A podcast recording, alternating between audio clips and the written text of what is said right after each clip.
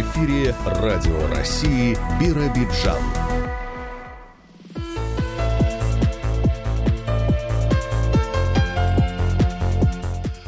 Здравствуйте! 8 часов 10 минут в Биробиджане. На календаре понедельник, 21 марта. Вы слушаете программу телерадиокомпании «Бера».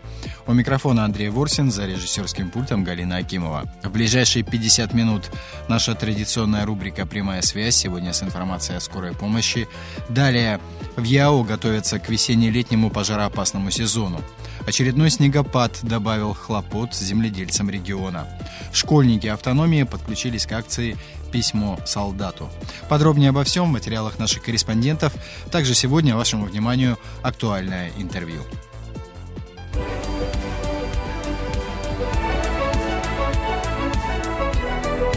Вести Биробиджан.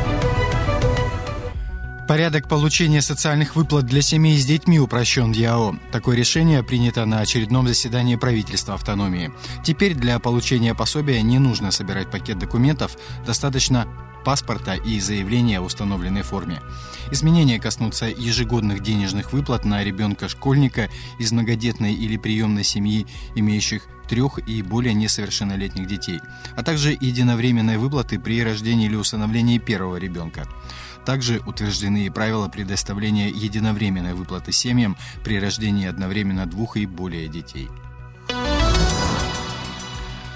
Госпредприятие «Облэнергоремонт Плюс» посетил накануне губернатор еврейской автономии Ростислав Гольштейн. Он побывал в ремонтных мастерских, в которых производятся котлы, в новой диспетчерской службе. Сюда поступает информация от всех центральных котельных муниципальных образований автономии. Глава региона ответил на вопросы работников организации и рассказал о перспективах развития предприятия и грядущей модернизации системы жилищно-коммунального хозяйства ЯО. Это масштабная программа по замене всех основных котельных и трубопроводов. На эти цели планируется выделить более 9 миллиардов рублей. Губернатор отметил, что без дополнительных мощностей невозможно осуществлять строительство новых жилых домов и современных объектов инфраструктуры. В будущем облэнергоремонт плюс должен стать большой производственной и сервисной базой для всех коммунальных предприятий области. Самозанятые жители ЯО смогут воспользоваться кредитными каникулами. Обращение можно предоставить в случае, если доходы сократились на 30%. Не вносить платежи можно до полутора лет. При этом неустоек, штрафов и взысканий не будет, а кредитная история не испортится. За время льготного периода банк будет начислять проценты. Отсрочку выдают по договорам, которые заключены до 1 марта текущего года. Она действует для потребительских кредитов до 300 тысяч рублей, ипотечных от 3 до 6 миллионов рублей и автокредитов до 700 тысяч. Завершить кредитные каникулы можно досрочно. Чтобы их оформить, нужно обратиться в банк или микрофинансовую организацию до 30 сентября нынешнего года. В еврейской автономной области начали работать паблики в соцсетях федерального проекта «Объясняем РФ». Здесь ежедневно публикуются ответы на вопросы по социально-экономическим темам. В числе тем, наиболее интересующих граждан – продовольствие, финансовый сектор и социальная защита. Ответы на вопросы готовят представители органов власти, профильных министерств и ведомств. Задача проекта – предоставить актуальную и достоверную информацию жителям всех регионов. Большая часть запросов носит информационный характер. Люди интересуются, куда можно принести гуманитарную помощь, какую поддержку получат семьи с детьми, как будет работать транспорт, а также возможны ли перебои с лекарствами из-за введенных санкций, достаточно ли в магазинах продуктов первой необходимости. Для того, чтобы жители ЯО смогли получить ответы, созданы паблики в социальных сетях ВКонтакте, Одноклассники и телеграм-канале «Объясняем Еврейская автономная область». Ежегодный губернаторский конкурс грантов для молодежных авторских проектов «Измени жизнь к лучшему» в очередной раз стартовал в автономии. Выиграть реальные деньги на воплощение своих идей может инициативная молодежь региона. Это такие направления, как социальная поддержка и защита граждан, сохранение исторической памяти, охрана окружающей среды и защита животных, развитие молодежного театрального творчества и другие. Экспертным советом будут отобраны 18 лучших работ. Первый из заявки на участие уже поступили из Облучинского, Октябрьского и Смедовичского районов. Напомним, конкурс «Измени жизнь к лучшему» был утвержден в 2018 году. Общий фонд составляет 1 миллион рублей. Каждый участник может выиграть грант 50 тысяч рублей. Фотовыставка «Монеты славы» открылась в областной филармонии. Посетители смогут познакомиться с историей отечественного спорта, отчеканенной в металле. В экспозиции представлены фотопостеры с изображениями монет, посвященных самым ярким спортивным событиям и известным чемпионам. На денежных знаках запечатлены выдающиеся лыжники, футболисты, фигуристы, гимнасты. Каждое панно – это рассказ о победах и рекордах наших спортсменов, краткий экскурс в историю российского спорта. Первые памятные монеты спортивной тематики в СССР были из недрагоценных металлов. Их выпустили в честь Олимпиады 80-го года. Фотовыставка продлится до 31 марта. Посетить ее может любой желающий. завершилась 11-я комплексная универсиада вузов Хабаровского края и ЯО. Участие в соревнованиях принимали самбисты и дзюдоисты из семи высших учебных заведений. За победу боролись женские сборные. Автономию представляли спортсменки Приамурского госуниверситета. Девушки провели несколько поединков. В соревнованиях по самбо студентка ПГУ Виктория Федотова завоевала золото, Эльвира Арсланова – бронзу. В турнире по дзюдо биробиджанки показали высокий уровень подготовки. В итоге в копилке сборной ЯОЛ дополнительные две медали. Еще одна бронза у Эльвиры Арслановой и серебро у Анастасии Щерба. Радио России Биробиджан. Погода. Сегодня днем в Ленинском до минус 2 градусов, к вечеру до минус 7. В Смедовиче дневные температуры минус 4, вечерние минус 8 градусов. В Амурзете днем около 0, вечером до 9 мороза. В Облуче дневная температура минус 3, вечерняя до 11 ниже 0. В Биробиджане сегодня переменная облачность, северо-восточный ветер от 3 до 5 метров в секунду. Атмосферное давление 754 миллиметра. Днем около 3 градусов мороза, вечером до минус 7.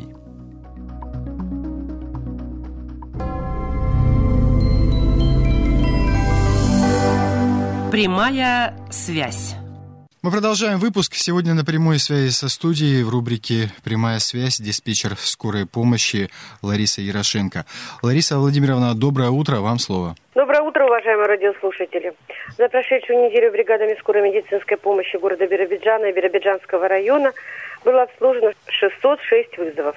В Октябрьском районе 137, Облучинском 183, Ленинском 91 и 166 вызовов, в Смедовическом и 28 в Биробиджанском районе. 258 обращений по городу было к больным с внезапно возникшими заболеваниями. Остальные вызовы – это пациенты с обострением различных хронических заболеваний, с острым коронарным синдромом 8 пациентов и с острым нарушением мозгового кровообращения 6 человек. К детям до 18 лет было 118 вызовов. 68 обращений пациентов с коронавирусной инфекцией, 32 вызова с внебольничной пневмонией и 31 вызов с острой респираторной вирусной инфекцией. За прошедшую неделю произошло 29 несчастных случаев. В основном это черепно-мозговые травмы, травмы верхних и нижних конечностей, одно медикаментозное отравление с целью суицида, два дорожно-транспортных происшествия, одно отморожение верхней конечности, один вызов с ожогом кипятком. Четыре роженицы были доставлены в родильное отделение и четыре ложных вызова. У меня все. Спасибо за внимание. Спасибо. С информацией от скорой помощи была диспетчер Лариса Ярошенко. Радио России Биробиджан. Подготовку к весенне-летнему пожароопасному сезону продолжают сотрудники природоохранных структур автономии. По прогнозам, наибольшее число возгораний в Гослесфонде ЯО будет зафиксировано к середине апреля. Вот что рассказал нам начальник отдела Департамента управления лесами правительства области Олег Майзик.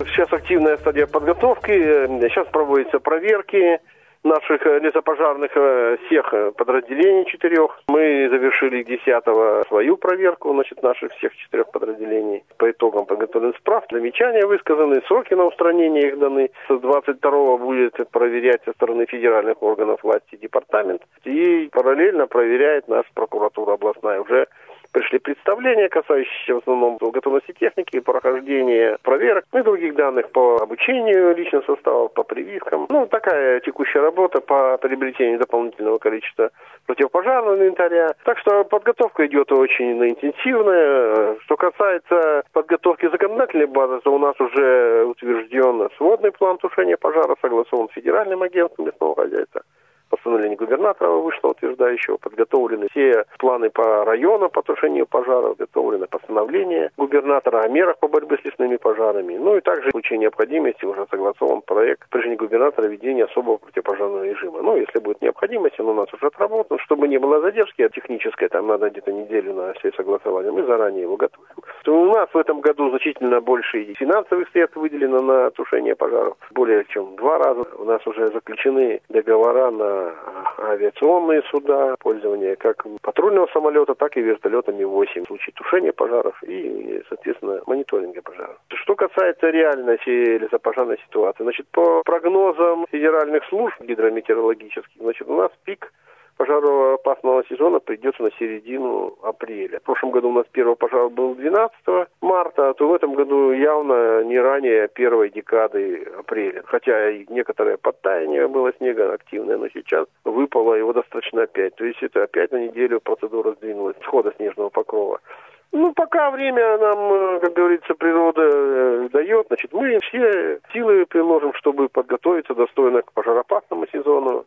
Единственное, конечно, сдерживает противопожарное обустройство, устройство Минполос, подновление Минполос, потому что в такую, естественно, невозможно. Я сам буквально два дня назад выезжал, снега местами по поясу и везде выше колена. Он очень тяжелый, трудный для передвижения, как пешим, только на широких специальных лыжах можно более-менее двигаться. Так что такая ситуация. Ну, проводим активную подготовку, будем готовы. Ну и в этом году будут стимулировать граждан в целях борьбы с поджигателями, ведь, как известно, большинство пожаров возникает по причине так называемого человеческого фактора. Насколько я знаю, уже второй год делается это так. Не совсем соответствует менталитету наших граждан. Но, тем не менее, зарубежный опыт показывает, что там люди на этом деле активно зарабатывают деньги. С точки зрения моральной к этому делу для всех только выигрыш. То есть меньше пожаров, меньше правонарушений больше порядка, людям спокойнее живется, меньше расходы. Можно эти деньги использовать на развитие, допустим, социально-культурной сферы. Думаю, это очень полезно для нас. Самая причина – это э, безответственность поджигания. Сложно очень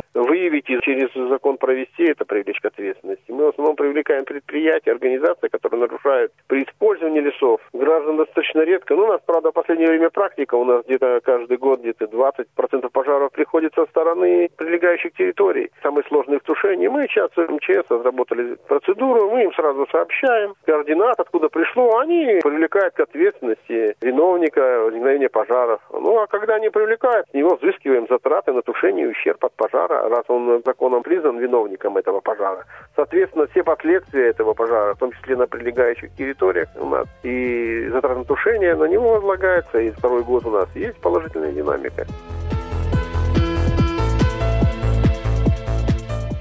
Очередной снегопад добавил хлопот земледельцам автономии, особенно в самом северном районе Облучинском. Как рассказал Алексею Минаеву глава крестьянско-фермерского хозяйства из села Рада Юрий Миринов, из-за климатических условий посевную кампанию здесь начинают гораздо позже, чем в других муниципальных образованиях области. А теперь приступать к весенне-полевым работам придется только во второй половине апреля. Юрий Геннадьевич, ну вторая половина марта, год назад температура была вот совсем другая, другая была, в общем-то, погода, сейчас вот снегопады. Как настроение в преддверии очередной посевной? И хорошо или плохо, что много снега, вот на ваш взгляд? У нас влаги всегда, в принципе, хватало, мы по влаге не жаловались, но, скорее всего, затянется, я думаю, что потому что пики уже подходят, уже как бы обдуваться должно, а даже признаков не видно. Хотя поля спаханные, зяби стоят, еще даже не видно. Еще лежит большой слой снега. Сколько это будет таять. Смотрим, надеемся, ждем. А ячмень нужно успеть посадить примерно до середины апреля. Да, ячмень так вот надо будет где-то ну, желательно, не знаю даже как получится. пока что-то даже и смотрим, как по погоде, ничего там хорошего пока не наблюдаем. Ну, некоторые фермеры убирают снег с помощью техники, вот пытаются. Вот у вас не получится? Не пытались так делать? Да, смысла нету. Нас еще очень большой покров снега лежит. Если у вас я буквально в Биробиджанске, Ленинске, там хоть что-то сдувало с полей, у нас Обучинский район, во-первых, покров снежный большой лежит. И сейчас вот опять добавляется. И тепла у нас такого еще не было, как у вас. Самый холодный район области, там позже обычно начинается вот работа, а теперь они еще могут Да, затянуться. да. Ну, потому что так вот, Ленинские эти все начинают, выезжают. Нас сопки сильно держат. Юрий Геннадьевич, что с семенами? Хватит эти семенного материала вот для проведения Да, да, все прошли, все сдали, получили сертификации, все есть. Горючее есть, все, ждем погоды. Семена все свои или пришлось что-то поменять, что-то купить, может быть, в этом году? В этом году не меняли, мы в том году у нас были закуплены, сами приготовили. Ну, семена всего год как работали на наших полях. А меняют их и обновляют раз в три года примерно нужно менять, да? Ну да, ну, уже проходит по качеству, если успеваем, если все нормально. Наши проверяют центры, и апробацию делают семян, и все делают. И качество семян проверяют, прежде чем мы начинаем сеять. Под зерновые большую площадь отведете? Вообще зерновые для вас это только... Ну, как обычно, у нас есть вот так 50 гектар, планируем. Если с ячменем не будет получаться, увеличим пшеницу, и все, по пшенице пойдем. Ну, по нынешним временам это приличные площади, 150 гектаров, то есть сбыт, в общем-то, налажен, да? Или это скорее севооборот? Ну, у нас в округе в Обучинском районе очень мало хозяйств, поэтому расходится зерно. Все-таки люди еще держат личное подсобное хозяйство. Да, в последнее время, год, два, люди стали много курей держать, пшеница хорошо расходится. И вот тем более сейчас в непростых экономических условиях, возможно, еще и больше будут заводить вот личное подсобное хозяйство. Может быть, но не будем прогнозировать. Будем по плану сеять. Люди все равно на деревне живут, держат потихоньку. Реализация сои, прошлогодний урожай, есть ли какие-то подвижки, Юрий Геннадьевич? Вот некоторые фермеры говорят, что вроде цена немножко стала повышаться. Мы контролируем это, все проверяем, но вроде как еще даже я не слышал, что поработать начали по приемке. Да, Выкидывают, да, видим, что там цена начинает подниматься, но пока еще тишина. А возможность есть у вас придержать урожай все-таки, да, чтобы в преддверии весенне-полевых работ? Да, ну, в принципе, мы готовы. Посевную зерновых можем пройти. Основной у нас удар это на гербициды, которые сейчас непонятно как, что будет, потому что то, что мы не успели докупить, эти организации, они что-то там начали заминаться. Получается, что они сейчас ждут стабилизации цен, как они нам сказали, чтобы определиться по договорам. То есть и раньше было нелегко купить гербициды удобрения даже в начале года, сейчас еще сложнее получается стало. Да, да, вот сейчас с гербицидами самая проблема, потому что звоним, узнаем, те организации как бы говорят, что да, мы готовы, мы будем работать, но по цене пока они не определились. Это больше всего пугает, что мы, цена по гербицидам, основное, если у нас не будет гербицидов, это тяжело будет.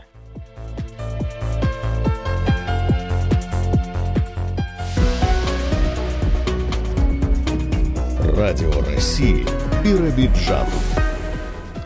В Облучинском районе стартовали три избирательные кампании. Начался процесс выдвижения кандидатов, а день голосования будет в самом начале лета. Подробности Жанне Пановой сообщила председатель территориального избиркома Инна Андрианова.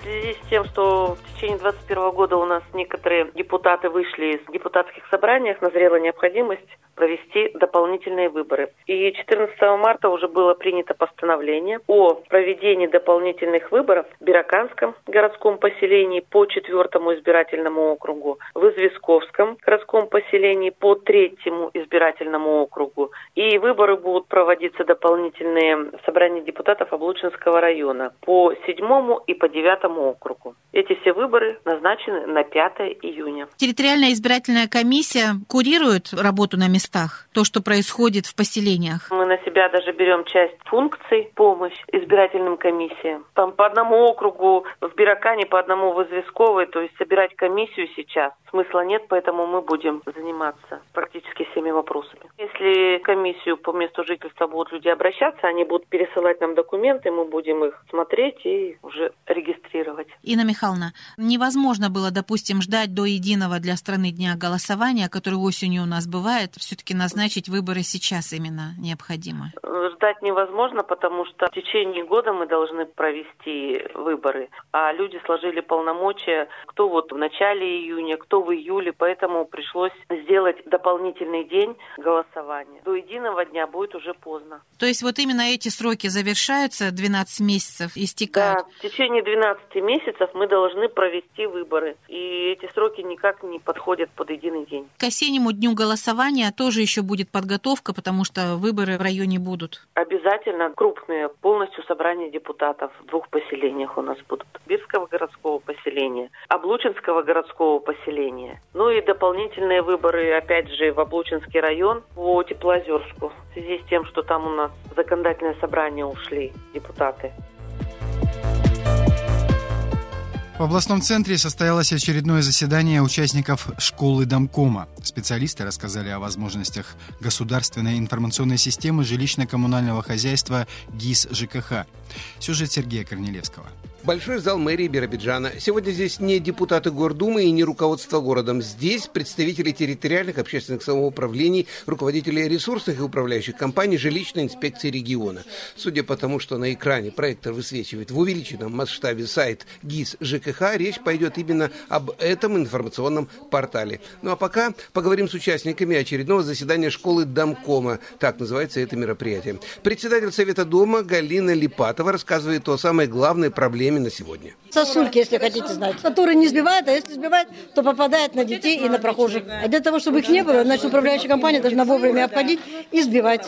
А вы знаете, что такое есть сайт ГИС ЖКХ? Знаю.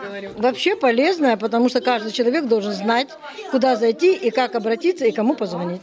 А насколько вы себя считаете информированной, подкованной прямо в этом отношении? Есть у вас такое ощущение, что я-то все... 50 на 50. Я подкованная, больше никак.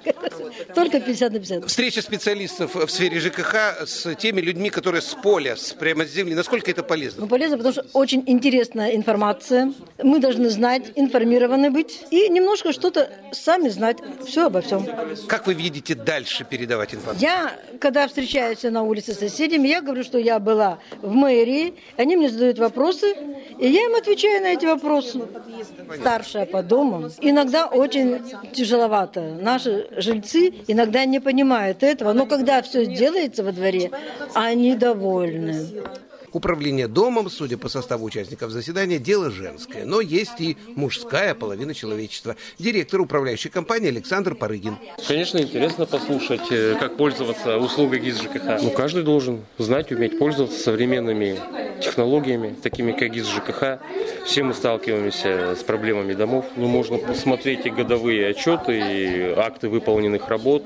Большой слой информации.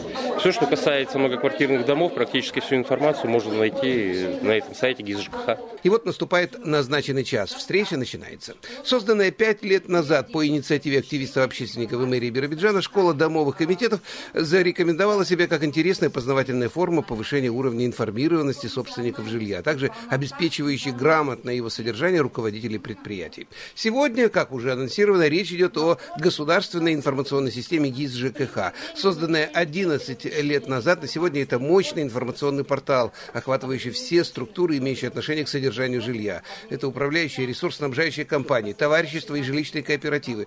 Открытая часть ресурса позволяет любому собственнику помещения ознакомиться с финансовой и организационной сторонами обслуживания своего многоквартирного дома в настоящем и будущем. В системе можно найти график капитального ремонта на 30 лет вперед. Специалист жилищной инспекции, приглашенный на заседание школы, не только показал на практике, как пользоваться системой, но ответил на вопросы, касающиеся реальных ситуаций в многоквартирных домах. Актуальность темы очевидна. В разделе ЕАО на ресурсе хранится информация о более чем тысяче многоквартирных домов автономии, э, более чем часовой обмен мнениями и обучение навыкам пользования порталом ГИС ЖКХ позади, и мы интересуемся мнениями участников. Председатель Совета дома Вера Иванова. Приходится много общаться с управляющей компанией именно в письменном виде. На письменном документе э, указывают в конце «Обратитесь за всей информацией в систему ГИС». Но у нас люди 65 плюс, 70 плюс, они не могут обратиться туда. Зайти в эту систему, ну, не понимая, что это такое. Не у всех есть компьютеры, не у всех есть телефоны, не все понимают, что это такое. И поэтому надо учиться, надо заходить и дальше двигаться.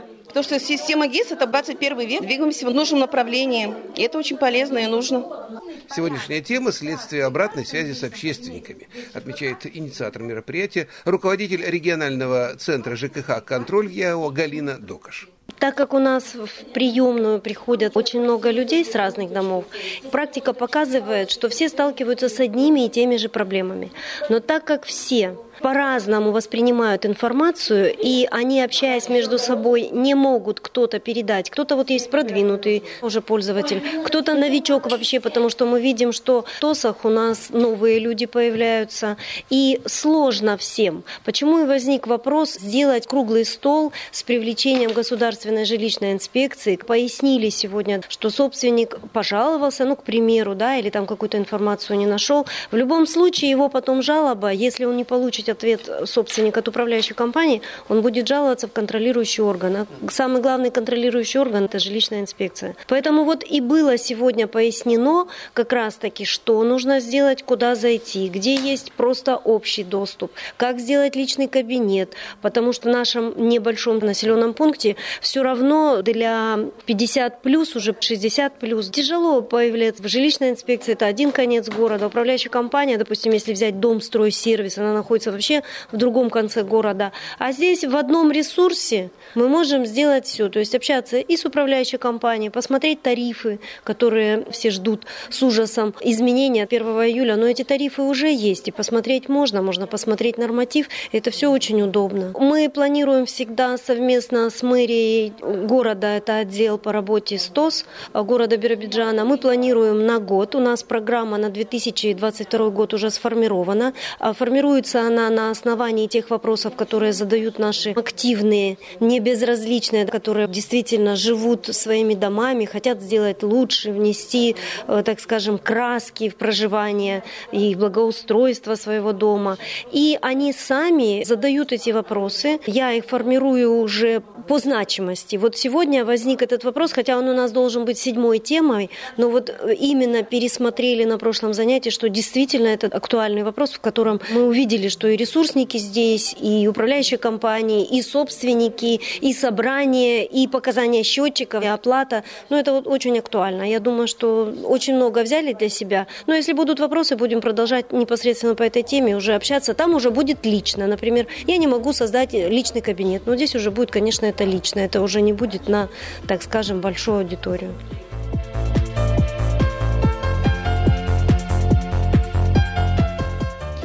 Школьники автономии активно подключились к проведению акции «Письмо солдату».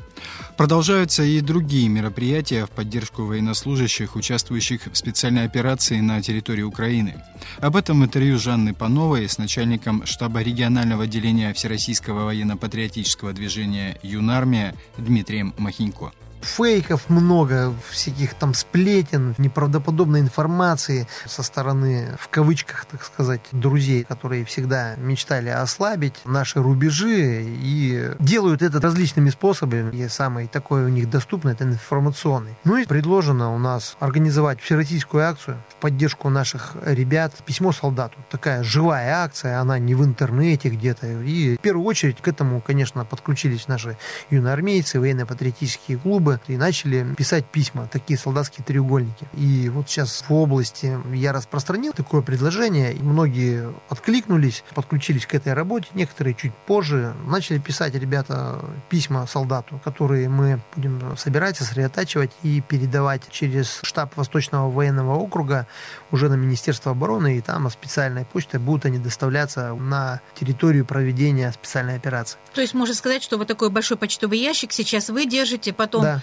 его вскрываете и передаете. Предлагаем всем, говорим, ну, как правило, о школьниках, студентах во всех отделах образования, которые у нас по еврейской области, они все знают, как на меня выйти, как все это дело мне передать, а я уже буду выходить на главное военно-политическое управление. И наши военнослужащие прочтут вот настоящие письма, написанные Конечно. рукой школьника. Ну, текст разный. Пишут там кто-то коротко, ребята, мы с вами там, все, держитесь. Вот, есть те, кто проявляет такой писательский талант и достаточно такие объемные, интересные, душевные письма пишут. Ну, по-разному. А помимо вот этой акции «Письмо солдату», ведь много и других мероприятий в поддержку наших военнослужащих сейчас. Мы, я имею в виду жители области, еврейской автономной провели уже несколько акций в поддержку. Вот автомобилисты активно подключились. Простые люди, а автофлешмобы такое объемное можно провести мероприятие, красивое, различные символы можно выставлять и развертывать символы России, флаги. Всем большое спасибо, кто не остается в стороне и проявляет свое участие к всему к этому. И я думаю, что еще есть возможность, если кто-то не подключился, это сделать, потому что будут и новые мероприятия придумывать, организовывать, проявить себя возможность. Ну, я, я думаю, что оно должно иметь продолжение, потому что, собственно говоря, пока специальная операция идет, ребята должны ощущать поддержку и знать, что мы все за них, мы все их поддерживаем, вот, их и тех, кто ждет этих ребят, чтобы они знали и понимали, что они не одиноки в этом. Мы вместе и мы за да, Родину. мы вместе, мы сила, да, только вместе.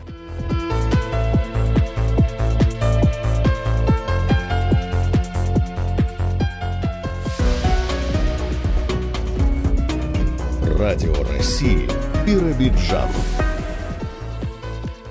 Культурная жизнь в населенных пунктах Октябрьского района заметно активизировалась после отмены ряда ограничений по COVID-19. Увеличилась заполняемость залов в самом отдаленном муниципальном образовании автономии. Здесь проводятся концерты творческих самодеятельных коллективов. Подробности нам сообщила директор местного межпоселенческого центра культуры и досуга Юлия Вульф. Мы это давно ждали, работать в полную силу. И сейчас, что такие у нас происходят изменения в лучшую сторону, это, конечно, хорошо влияет на нашу будущую плодотворную работу. Мы, в принципе, и ранее тоже уже старались заниматься такими мероприятиями в зале на половину аудитории, да, наполняемости все равно люди ходили, спрашивали, когда же наконец-таки уже мы будем полным залом приветствовать вас на сцене. К сожалению, у нас получается 8 марта, Масленица прошла еще более так скудно в связи вот с такими условиями, но тем не менее теперь мы надеемся, что дальнейшие будут мероприятия проходить уже в полную силу. Сейчас мы готовимся к плодотворно Дню работника культуры. В конце марта мероприятие будет проходить у нас здесь в зале торжественная часть, будут награждать работников культуры района, поэтому и сотрудники приедут, с которыми мы давно не виделись, уже пообщаемся, поделимся опытом. Такая будет хорошая встреча, это очень даже замечательно. А апрель, конечно же, несет э, подготовку глобальную, это к 9 мая. Мы непосредственно будем заниматься и 1 мая, и 9 мая работа будет большая, плодотворная, театрализованные представления с э, участием наших коллективов нашей художественной самодеятельности. Поэтому работа у нас есть. Мы найдем чем заниматься. Также мы, конечно же, будем принимать участие в предстоящих фестивалях, конкурсах, которых нам приходит положение постоянно. Это международного, всероссийского уровня. Это однозначно всегда у нас в планах работы. Ну и постепенно по нашим планам, это клубные формирования, мы их также не растеряли, встречи, это наши инвалиды и пожилые люди, которые тоже к нам боялись приходить, но постепенно оттаивают и с весной, и с снятием ограничительных мер, поэтому работа ведется. Оживилась творческая жизнь не только в Амурзете, но и в селах, даже в отдаленных на Октябрьского района, да, вот у культурных работников? Конечно. У нас буквально недавно проходило совещание по итогам прошлого года, и сотрудники наши действительно делились опытами, и как они все-таки устали от такой скудной работы. И наши жители, в принципе, наверное, уже расслабились, отвыкли ходить в дома культуры, поэтому мы по новым начинаем их к этому приучать. И также отдаленные наши села тоже стараются не растерять малочисленное свое население, своего зрителя. Ну, у артиста была возможность вот последние два года куда-то выезжать, или, может быть, в планах вот сейчас появились такие поездки? Вот, ну, вот именно в нашем учреждении народный ансамбль русской песни «Весняночка» выехал в город Биробиджан, для участия в концерте филармонии открытия года культурного наследия. Ну, а возможно, в будущем и в Хабаровский край, в Приморский край, в Амурскую область, да, вот когда раньше было, может быть, будете Вообще, выезжать? да, у нас была такая практика. Мы отправляли свои казачьи ансамбль, он побывал у нас в таких вот регионах. Поэтому в этом году мы тоже, конечно, будем на это нацеливаться, чтобы коллектив ездил, принимал участие и завоевывал достойные призовые места. Ну, вот много людей уезжает, как известно, из области, из Октябрьского района. Вот эти клубные формирования, известные ансамбли, там вот нет кадровой проблемы? Зависит весь район сказать не могу. Вот за свой центр могу сказать, что у нас эта проблема не касается так глобально. У нас есть хорошие специалисты, у нас клубное формирование, даже если там происходят какие-то замены, но это тоже незначительно влияет на цифры. Потому что кто-то уезжает, а кто-то приезжает, поэтому сильной такой убытка мы не терпим в этом плане. Ну и молодежь активная тоже, да, им интересно все это, танцоры и артисты там, да, свои юные. С молодежи, ну, видите, сейчас у нас такая своеобразная молодежь, не заинтересовывается практически ничем, но мы в этом плане работаем с многопрофильным лицеем у нас в Амурзете, стараемся детей и на мероприятия приводить, и привлекать, чтобы они ходили, смотрели и сами принимали участие. Как бы работаем в этом плане тоже. Ну, со школой, естественно, уже работа налажена очень давно. Большие работы по ремонту, по преобразованию вот здания ДК в Амурзете проводились не так давно. А вот в этом году обещают что-то, может быть, как-то пополнится материально-техническая база вот в других, может быть, населенных пунктах? В прошлом году, конечно, пополнялись. Были субсидии, да, в нашем учреждении по району. Нагибовское поселение, Полевское обновлялось. В нашем нет. Но в этом году мы, конечно, подаем все свои проблемы, все свои заявки, сметные расчеты, что бы мы хотели, что нам необходимо сделать. Пока нам ничего не обещают, ну, мы ждем, мы надеемся каждый год, что, может быть, к лету что-то нам поступит, какая-то финансовая поддержка, и мы, допустим, наш танцевальный зал все-таки придем в соответствие. Там требуется, конечно, хороший ремонт и давно. Ну, одна из возможностей – это участие в конкурсах областных, в которых вот часто побеждают работники ДК, допустим, из Благословенного, там, с других сел, да, вот, и получают какую-то финансовую помощь от государства, в общем. Одна из возможностей. Ну, да.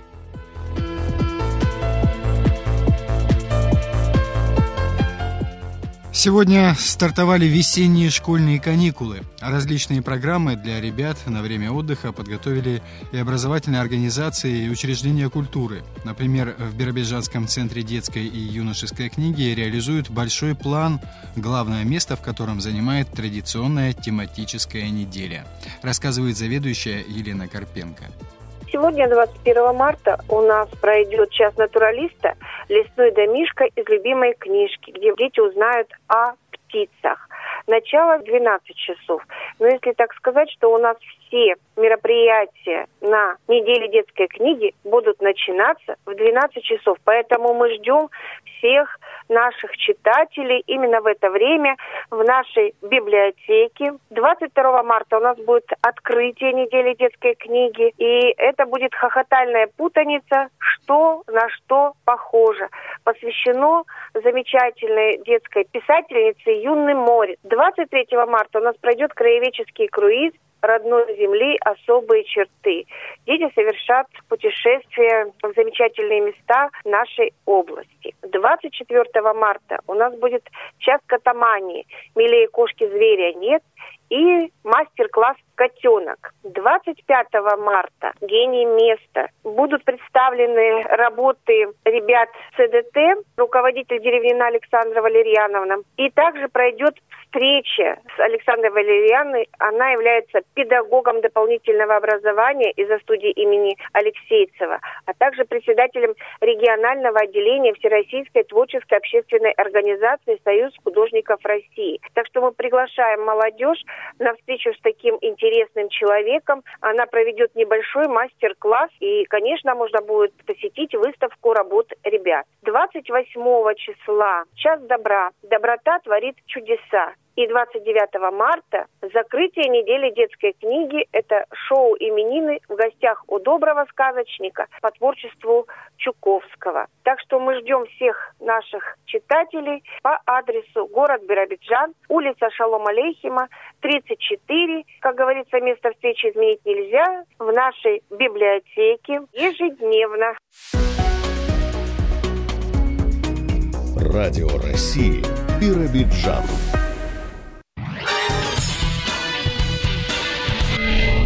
Актуальное интервью.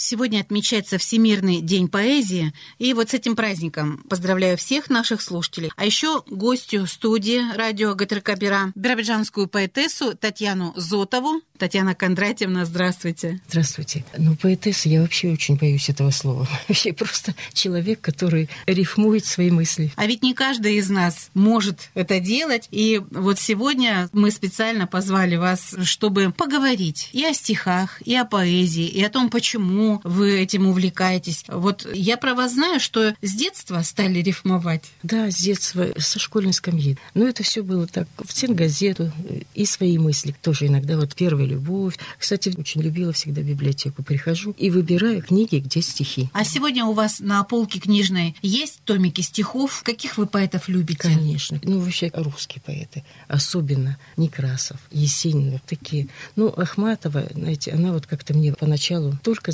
какие-то отдельные стихи. Ну, сейчас изменила отношение. Слишком много лично мне казалось. Но запомнилось, я была тогда своим народом, где мой народ, к несчастью, был. Вот это мне нравится. Я это всегда... годы репрессий. Да, да. А вот, Татьяна Кондратьевна, у нас сегодня в студии есть книга ваша, которая называется «Цикл Сатурна» или «Третье дыхание», сборник стихов. И я вас поздравляю с тем, что вот такая книжка вышла. Как это Спасибо. так вот удалось вам? Знаете, я этого не искала. Вот когда начала писать, стала в интернет предлагать и стихи свои помещать.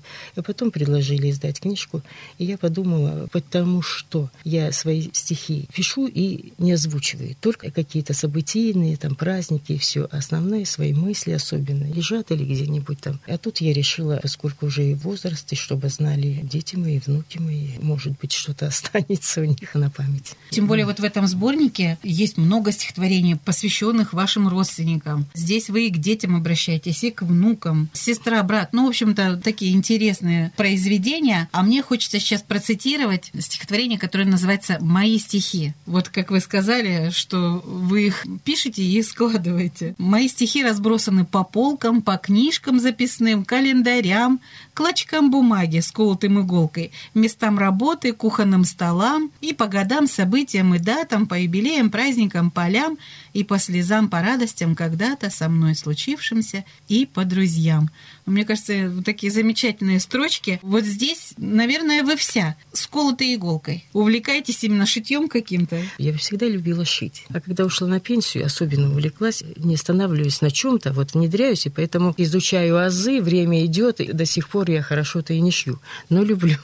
А вот последнее время патчворк, это вообще вот увидела и увлекательное занятие. То есть это мои хобби. Вот еще сейчас мы сказали, мои стихи разбросаны по полям. А я посмотрела вашу биографию, ведь вы 40 лет в полевой геологии работали. Вот так, да. женщина-геолог. Да, Замечательно. Да. да, к счастью. Я этим горжусь, что именно я была в поле. Ну, геологи есть такие камеральные, лабораторные. Мне хотелось именно в поле, и я считала, что настоящая геология там. Но мне и нравилось это, а поскольку это конечно, накладывалось на семью, и постоянно как бы вот такой конфликт, разрыв. Вот семья, работа, семья, работа. У меня где-то есть стихотворение, что два полюса, два мироздания, не выбрать мне из них одно. Действительно, одно я не могла выбрать. Вот в течение всей жизни. И то, и другое. Ну и вот в постоянном таком напряжении вся моя жизнь прошла. По вашим стихотворениям я поняла, что и муж у вас тоже геолог. Да, Вы да. коллеги. К счастью, может быть, может, поэтому и у меня это все и продлилось так долго. Но мы не всегда работали вместе. В основном, конечно, всегда, особенно в молодости. Вот последнее здесь, вот в Биробиджане, мы работали по разным организациям.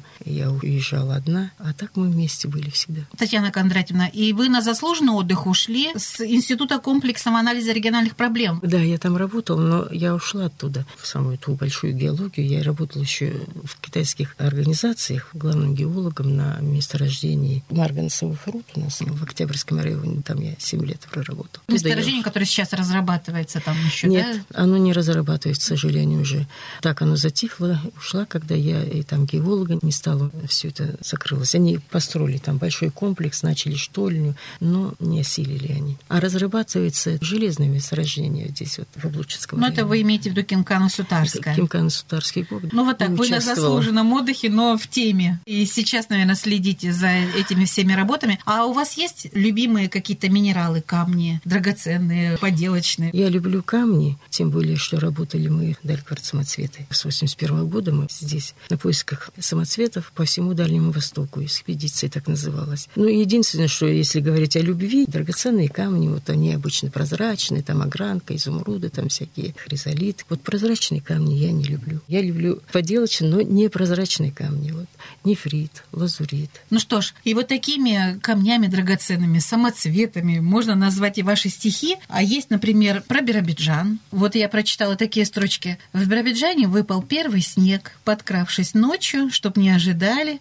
и встретил город утренний рассвет в пушистом белоснежном покрывале. Красиво, просто сказано. Есть у вас здесь стихи и про заставу в Радде. В общем-то, вы полюбили это место, хотя родились далеко отсюда. Далеко отсюда, но это место полюбила город своей такой красотой, расположением. И, как говорю, на пенсии как раз тут надо жить и воспитывать внуков очень хорошо. В тихом, вот. уютном да. городе. Мне нравится Биробиджан. И все, кстати, кто приезжает из моих друзей, им всем неизменно нравится Биробиджан. И вот в этих строчках зима, снег. И я посмотрела, у вас достаточно много стихотворений именно про это время года, потому что вы человек зимний. Родились в январе. Вот как ни странно, я очень люблю зиму. Родилась в январе на Алтае, где эти зимы, вот такие снега. Вот в этом году была настоящая зима, у меня есть стихотворение. Зиму люблю, да, и поэтому мне как-то зимой бодрит все и веселит время года во всех отношениях для меня. Но да. и сейчас весна, когда природа оживает, а у вас здесь есть и про растения, очень красиво красивое стихотворение про пионы, понравилось мне. А ведь, Татьяна Кондратьевна, мало того, что сегодня Всемирный день поэзии, это вот как раз-таки весенний праздник, mm-hmm. а еще и День геолога, ваш профессиональный праздник, тоже отмечается весной в первое воскресенье апреля. И вот буквально через две недели будете поздравлять своих товарищей. Да. Вы стихи им посвящаете вот в этом сборнике, они тоже есть. Как-то так сложилось, что пишу ко Дню геолога всегда стихи, получается. И там все отражается. Бывшие и сегодняшние и мысли. А вот если я вас попрошу почитать какие-нибудь стихи сегодня? Как вы сказали, День геолога грядет. Может быть, я и э, отражая и свою любовь к профессии, и поздравлю тем самым стихотворение ко Дню геолога, которое не на сегодня написано, то есть не этого года. В прошлом году я ее написала. Но еще не озвучен тоже. Называется это стихотворение «Вызванное видение». С каждым годом удаляются дни вершений, дел, побед – понемногу привыкается среди мирных жить бесед. Только вот не забывается и приходит среди снов, заставляет сердце маяться и зовет куда-то вновь. Сяду, ноги в плед укутаю, в память сердца окунусь. Кратким мигом или минутою я видением наслажусь. Память быстро и услужливо знать не спрятала в архив, предоставить все, что нужно мне — радость прошлых дней моих. И видение появляется, мне лаская слух и взор. Вот туман густой спускается, шум реки, величие гор, и таежный запах высится, и костра седой дымок, и уют палатки выцвеши, и реки той холодок. Сопки кедрачами всклочены, и тропы звериный бег, и канавами прострочены склоны и долины рек. Там олень промчался сказочный, песни про таких поют. Говорок ручья загадочный, непростой рабочий люд. А над всей над этой благостью в синий вертолет летит. Он сначала звуком радостным о себе нас известит, а потом уж белой ласточкой или зеленой стрекозой принесет из дома весточку. Прочий груз земли большой. Нынче модно стало плакаться, мол, прошла жизнь канитель. Да и мне нечем похвастаться. У меня, как у людей. Только думаю, ведаю, все ж по правилам идет. Ведь никто из нас, обедая, завтрака уже не ждет. Я на том тему минорную предлагаю завершить. Все коллеги, с днем геолога. Продолжаем, братцы, жить с полным удовлетворением и судьбу благодарить, что явившимся видением довелось нам с вами быть. Вот здесь и романтика профессии, и трудовые будни. Я даже представила картину, которую вы описываете mm-hmm. в этих строчках, Татьяна Кондратьевна. И вот вспоминается именно о работе все хорошее или трудности тоже до сих пор переживаете вы о чем-то, что-то не складывалось, или все-таки романтика побеждает сегодня? Романтика побеждает. Конечно, трудности. Я сейчас просто, когда вспоминаю, думаю, как же это все могло быть, как же это все я могла. Но тогда это не чувствовалось, знаете, или молодости. Казалось, все нормально, просто по силам, все идет как надо. Единственное, что мне очень всегда вводило такие тяжелые, можно сказать, переживания, это разлука с детьми. Вот когда детей я оставляла, и как они не хотели со мной разлучаться. Вот это просто было когда-то трагедией. Но когда, знаете, возможность была, мы брали с собой детей ну, в стационарных партиях. Или когда поиски были не такие обширные, когда приходилось бесконечно перелеты, переходы, когда больше сидели на одном месте, мы брали с собой детей. И если разрешало это, так сказать, нельзя же по технике безопасности. Но вот когда мы пришли вдаль кварцемоцветы, это поисковые работы по всему Дальнему Востоку, там не разрешалось, и приходилось детей оставлять. Конечно, очень благодарна своим родственникам, маме и своей сестре, которые всегда помогали в этом. Ну и родственники мужа, наши трое детей. Татьяна Кондратина, но раз уж мы все-таки про семью еще заговорили, то давайте слушателям скажем интересную, красивую дату вы отметили. 50 лет. Свадьбы. Вот Золотая совсем. эта Золотая свадьба. Это вот уже в этом 2022 году. Да вот 3 марта. Вот еще один праздник. Я вас поздравляю. Всего вам доброго. И нашим слушателям сообщаю еще раз, что в гостях у нас сегодня во Всемирный день поэзии. Поэтесса, которая с Ри- детства... мы- рифмует мысли. Вот это все продолжается до сих пор. Книга даже вышла. Итак, Татьяна Азотова, биробиджанка, которая полюбила эти места и теперь слагает о них стихи. На этом наш утренний выпуск подошел к завершению. В обеденный час оставайтесь с нами. Э, Как всегда, наши традиционные рубрики будут в эфире. Школа выживания, Златоуст, а также материалы корреспондентов. До встречи в эфире.